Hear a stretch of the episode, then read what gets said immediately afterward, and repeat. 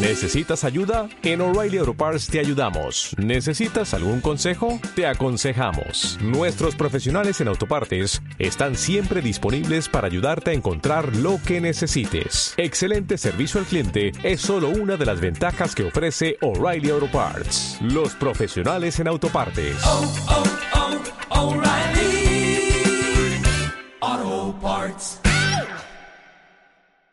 Y vamos ya con el análisis de la jornada hoy de la mano de Alberto Iturralde, responsable de díasdebolsa.com. Don Alberto, muy buenos días, ¿cómo estamos? Muy buenos días, todo bien. Bueno, estamos viendo el IBEX 35 arriba un cuartillo de puntos, 7.353 puntos, aunque eso sí, en el resto de los mercados europeos estamos viendo bastante indefinición.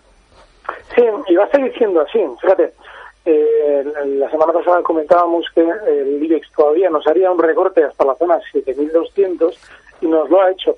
Pero en esta zona 7.200 no ha dado signos de, eh, claros de tener de nuevo un giro al alza que supere los máximos de 7.600 que marcábamos semanas anteriores. De manera que ahora esta indefinición muy probablemente se traducirá en un poquito más de caída, un poquito más de sensación de, bueno, de que no vamos a subir. Y bueno, pues yo sigo insistiendo un poquito de todas estas semanas y estos meses. Seguramente nos esperarán durante el mes de septiembre, durante el mes de octubre, hasta en la zona 8.300, con lo cual es lógico que tengamos un poquito de recorte todavía para posteriormente continuar subiendo. El mercado está mejor de lo que pensamos y sobre todo hay que tener paciencia. Mucha paciencia. Por lo tanto, si miramos al selectivo español, al IBEX 35, vemos que hasta ahora eh, de la mañana las eh, mayores subidas eh, pues corresponden en este momento a Bankia, que está subiendo un 6,84% en la 1,25 y desde luego que Bankia es totalmente un valor sumamente volátil ahora mismo. Sí, de hecho, fíjate que eh, en las tendencias bajistas de fondo, es decir, cuando tenemos un valor especialmente bajista, este valor siempre tiende a hacer rebotes especialmente volátiles para conseguir lo que diríamos entre comillas clientes, es decir, para conseguir gente que entre compradora y luego el valor girarse a la baja dejando enganchados nuevos. Bueno, pues este tipo de valores es muy importante tomarles la matrícula ¿eh? y, tener en cuenta este tipo de actitudes para no eh, caer en el error de, bueno, pues de dejarnos en esa sensación de nos estamos perdiendo algo, voy a comprar Bankia. Porque luego el giro a la baja es rapidísimo y de ahí ya salir es muy complicado salir es complejo. Y si miramos a la parte baja, vemos ahora mismo técnicas reunidas un 1%, Ferrovial, OHL, Telefónica, eh, pero vemos también una buena parte mm, del sector financiero. Vemos al Sabadell, al Popular, también al Banco Santander, Bank que está prácticamente plano, CaixaBank, que está también plano. Siguen las dudas y yo no sé si la creación del famoso Banco Malo, hoy que hemos conocido algunos datos de que quieren tener, bueno, pues parece que quieren darle algunos poderes excepcionales, en fin, es toda esta indefinición en torno a la reforma financiera, eh, pues se irá despejando cuando ya conozcamos definitivamente los detalles de ese banco malo.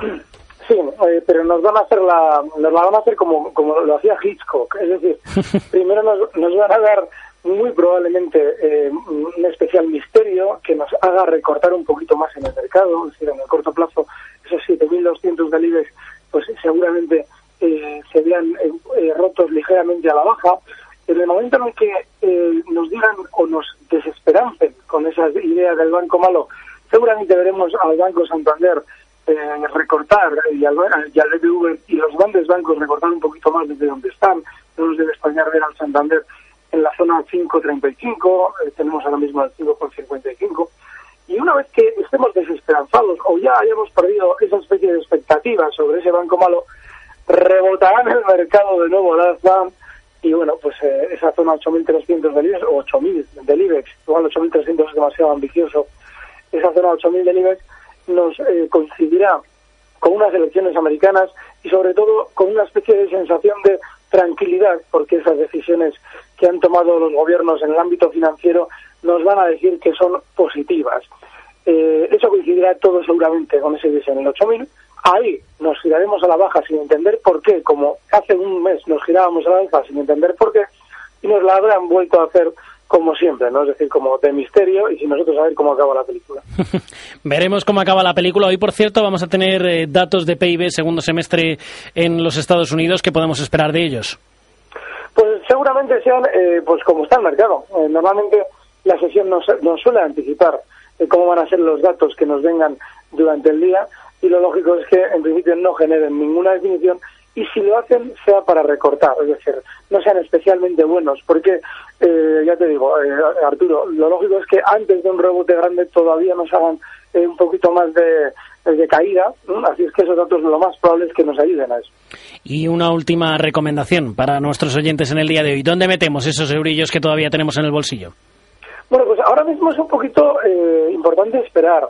Hay que dejar que el mercado nos deje unos, unos precios un poquito más interesantes lo, lo ideal sería que sepamos durante esas sesiones estar un poquito quietos hasta ver a ese Santander en esa zona 535, que es una zona de compra mucho mayor o mucho mejor, y bueno, pues sobre todo que coincida esas mejores zonas de compra con una información ya un poquito más eh, relajada en el plano positivo, es decir, que no sea tan, tan tranquilizadora como la que habíamos tenido durante esta sesión.